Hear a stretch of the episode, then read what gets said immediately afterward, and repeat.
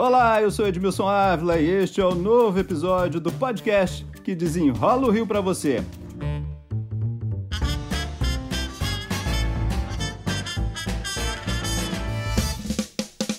Era de se esperar, né, gente, que um processo de impeachment na Assembleia Legislativa do Rio de Janeiro. Ah, enrolar, né? E não deu outra. Nesta quinta-feira, 30 de julho, era dia do governador apresentar a defesa dele, mas a comissão foi dissolvida antes disso por uma decisão do presidente do Supremo Tribunal Federal, ministro Dias Toffoli. A Alerj diz que vai recorrer.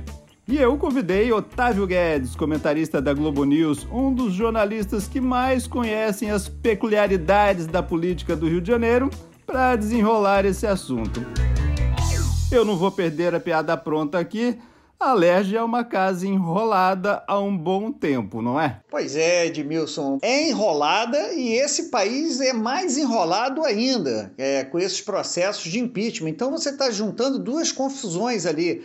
Uma que é a própria Alerj e outra que é a legislação sobre impeachment de governador, que não existe uma regulamentação. Então aí é que está morando toda a confusão, Edmilson. O governador, na verdade, está ganhando é tempo, né? Vamos lá, ele ganhou tempo para tentar articular, arrumar a casa novamente e a gente precisa buscar aí os últimos fatos dos últimos dias que é a volta do ex-secretário André Moura, não é isso? A gente conhece impeachment de presidente. O nó de toda essa confusão é essa. Como nunca teve impeachment de governador, é o Supremo está dizendo o seguinte: ó, tem que ser igual a impeachment, o rito tem que ser igual ao impeachment de presidente. Só que não pode ser igual, porque lá em Brasília tem Câmara dos Deputados, tem Senado, é muito diferente. Os partidos formam blocos, aqui na LERJ não tem blocos. Muitos partidos têm ali só um, né? Só tem um, um representante, né? Só um. É Edmilson, a defesa do governador, o Manuel Peixinho, é muito, é muito competente. Como sabe que não existe ali, não está claro quais são as regras para você empichar um governador, ele está atuando nessas brechas. O próprio advogado falou: olha, é um queijo suíço. O Supremo nunca regulamentou essa lei que é de 1950, do Eurico Gaspar Dutra, a lei de impeachment. Então, o Eduardo Cunha, quando foi fazer o impeachment da Dilma, ele quis fazer uma comissão processual interessante, uma comissão para analisar paralela. E aí a Dilma levou para o Supremo e o Supremo disse: não, você tem que, tem que ser proporcional, todos os partidos têm que ter representado. O Toffoli deu Ctrl C, Ctrl V nessa decisão. Só que quando essa decisão chega aqui na LERJ, é aquilo que você falou: tem partido com um só deputado. Então, se você for botar todos os partidos e proporcionalmente, você vai botar os 70 deputados. Por isso que a LERJ não fez uma nova comissão, porque senão ia aparecer um deboche, uma afronta ao Supremo Tribunal Federal.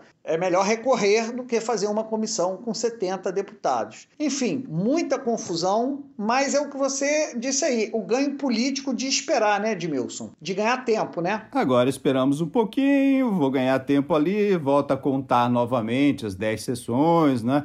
E aí o governador, e é isso que eu queria puxar aqui um pouquinho dos fatos anteriores. O governador ganha tempo porque ele buscou o ex-secretário que ele tinha exonerado André Moura. Exatamente. Ganhou tempo para negociar e a volta do André Moura é uma sinalização. Olha, estou disposto aí a abrir o meu governo para a participação dos deputados, com cargos, com autarquias, enfim. Você tem aí um lado que é o lado do diálogo e você tem outro que é o do toma lá da cá. Mas a minha pergunta é o seguinte: ganhar tempo significa o que para o Witzel? Vamos lá. Quando você teve o impeachment do Collor, antes houve uma CPI, houve todo o escândalo do PC Farias, ou seja, durante o processo de impeachment, você não tinha um fato novo do escândalo, eram fatos pretéritos tudo era conhecido. Quando você teve o impeachment da Dilma, a Dilma foi ali por uma pedalada fiscal. Acho que muitos deputados nem entendiam direito o que, que era uma pedalada fiscal e a população também. É difícil entender mesmo. Mas, enfim, era o crime de responsabilidade apontado para Dilma. Mas também era um fato pretérito. O Witzel, a investigação está no início.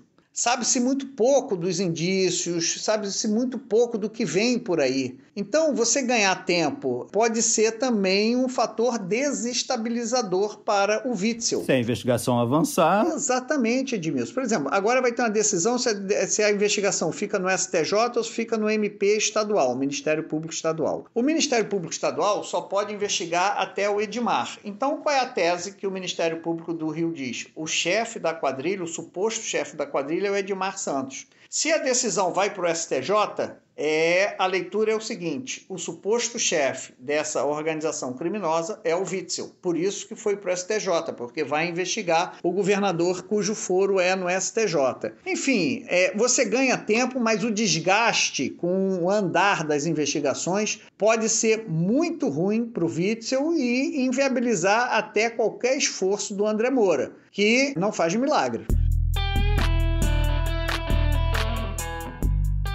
Agora tem um outro fator que joga a favor aí, né? Que diz o seguinte: toda vez que ah, um processo vai, vem, vai, vem, perde credibilidade na população. As pessoas passam a olhar para aquilo de uma forma diferente, né? Você diz do, em relação ao, ao, processo de impeachment, né? Exatamente. Pois é, o problema é porque não houve uma CPI. A Alerj, ela está dependendo de informações de terceiros. Então, tem uma comissão que está investigando os gastos da, da pandemia e eles estão se agarrando a unir Unir é uma organização de saúde que estava desqualificada, portanto não podia fazer negócios com o Estado. E numa canetada do Witzel, ele reabilitou a Unir. E durante o tempo que ela esteve desqualificada, ou seja, não podia ter contratos, houve pagamentos a serviços supostamente pagados para a Unir. Por que, que a LERJ está se agarrando na Unir? Porque é onde tem a assinatura do governador. O governador é que assinou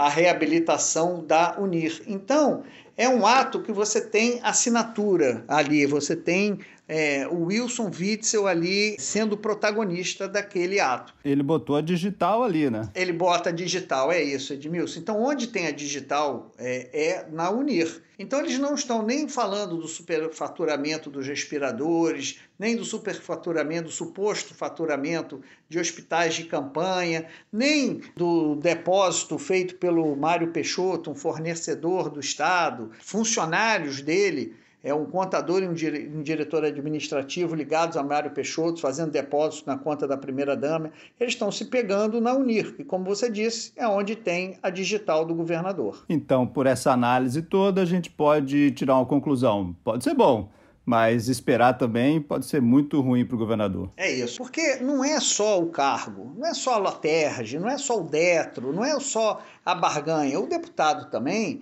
ele daqui é, há dois anos, ele vai se apresentar de novo para o eleitor. Então, ele, como é que ele vai também se juntar, juntar a sua figura a um governo que está aí enrolado em denúncias de corrupção? Então, dependendo do que venha a ser revelado, pode tornar o governo tão tóxico que vale mais a pena para o deputado, do ponto de vista do cálculo de eleitoral, manter um distanciamento do governo Witzel do que entrar no governo Witzel. Por mais cargos que tenha, por mais benefícios que ele tenha, o cálculo eleitoral é que pesa nessa hora para um deputado.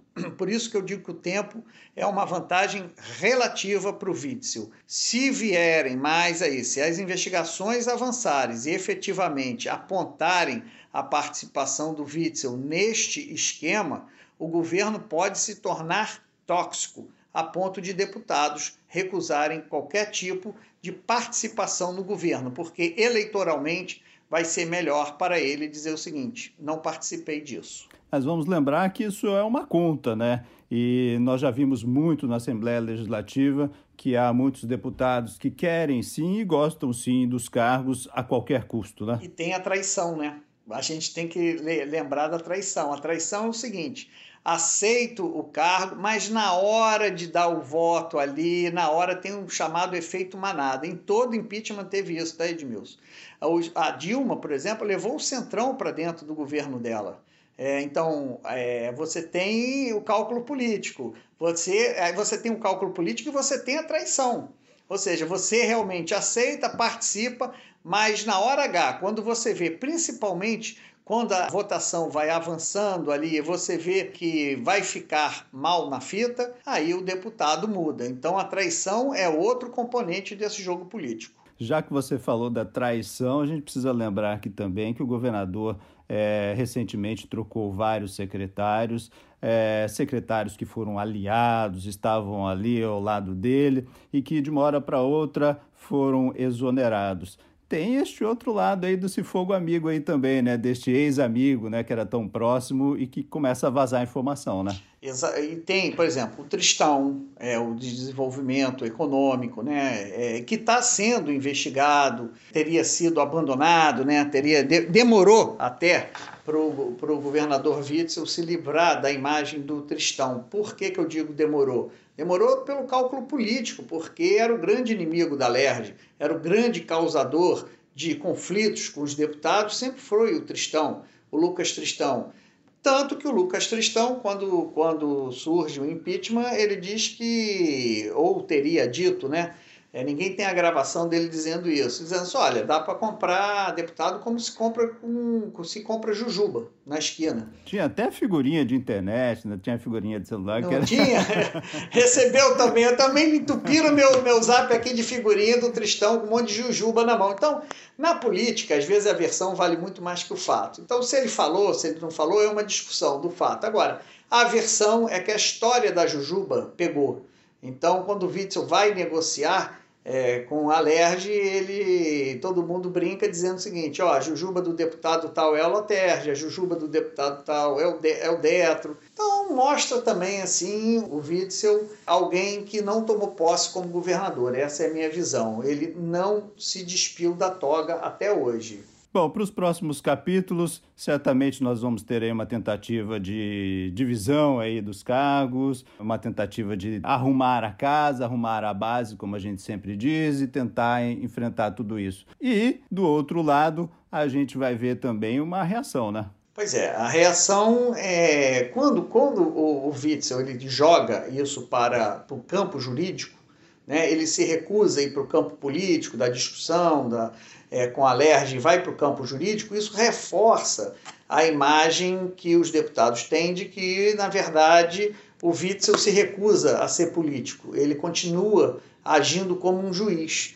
Tanto que naquela mensagem que ele gravou para as redes sociais, em que ele diz eu não sou ladrão, ele diz, olha, eu, eu contrario interesses e esses interesses não querem, é, esses grupos né, de interesses não querem ver um juiz governando o Rio de Janeiro. Ora, ele não é mais juiz, ele é ex-juiz.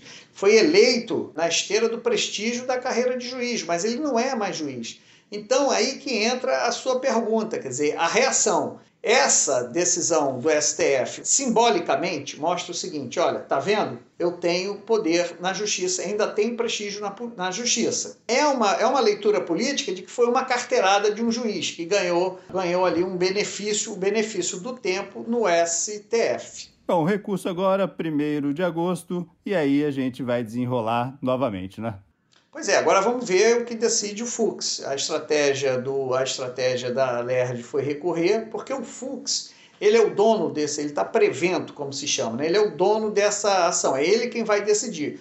Só que o Supremo estava em recesso e o plantonista era o Toffoli. Bom, esse novelo é longo, a gente vai desenrolar muito aqui.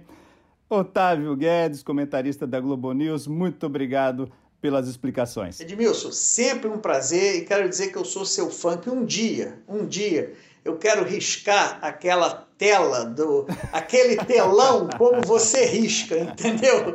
Minha meta na vida é um dia você me ensinar a dar aquele riscão ali. Eu gosto quando você está mostrando ali, olha, os hospitais de campanha, você dizendo os hospitais de campanha não vêm e você riscar, você antecipou, né? Que os hospitais não chegavam, né?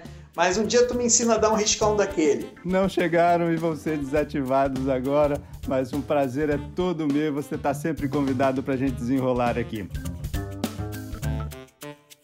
Este podcast teve edição e sonoplastia de Lucas von Seehausen. E eu, Edmilson Ávila, toda semana desenrola um assunto aqui para você. Até o próximo!